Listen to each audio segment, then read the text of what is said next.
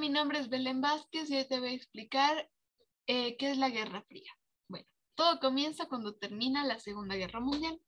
En esta guerra hay dos bloques enfrentados, la URSS y los Estados Unidos.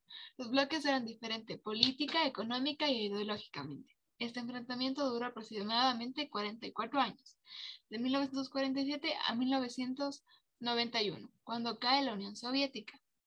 En los bloques, Estados Unidos representaba el capitalismo y dominaba en el occidente. Mientras tanto, la Unión Soviética era comunista y dominaba en el este europeo y una gran parte del continente asiático, exceptuando a Cuba, que se pasó al bando comunista en 1961. Estas potencias se enfrentaron indirectamente. Muchas generaciones vivieron aproximadamente 40 años, cambiado a que se dio una tercera guerra mundial. Luego, en 1949, se proclamó la República China. Por otro lado, el Medio Oriente creó un interés en el petróleo.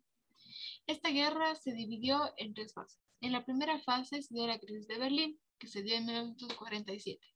Eso se dio dos años después de haber terminado la Segunda Guerra Mundial.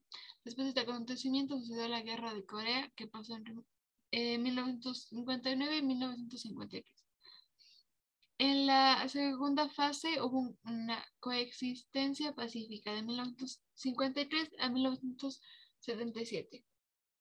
En esta fase hubieron cuatro conflictos principales. El primero fue el muro de Berlín, que estuvo levantado por al menos 30 años. Luego hubo el, bloque, el bloqueo a Cuba, que se dio a inicios de 1962.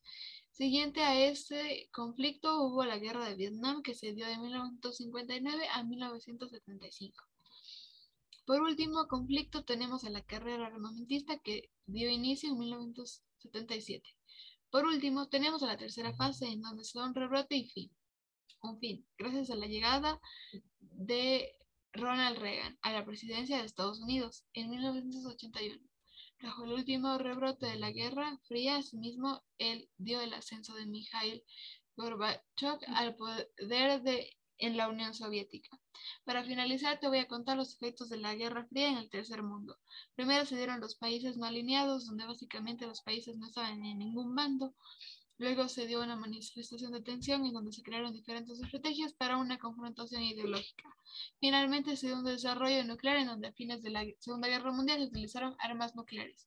Espero que hayas entendido. Eh, si tienes alguna duda, eh, me dices y yo te explico. Muchas gracias.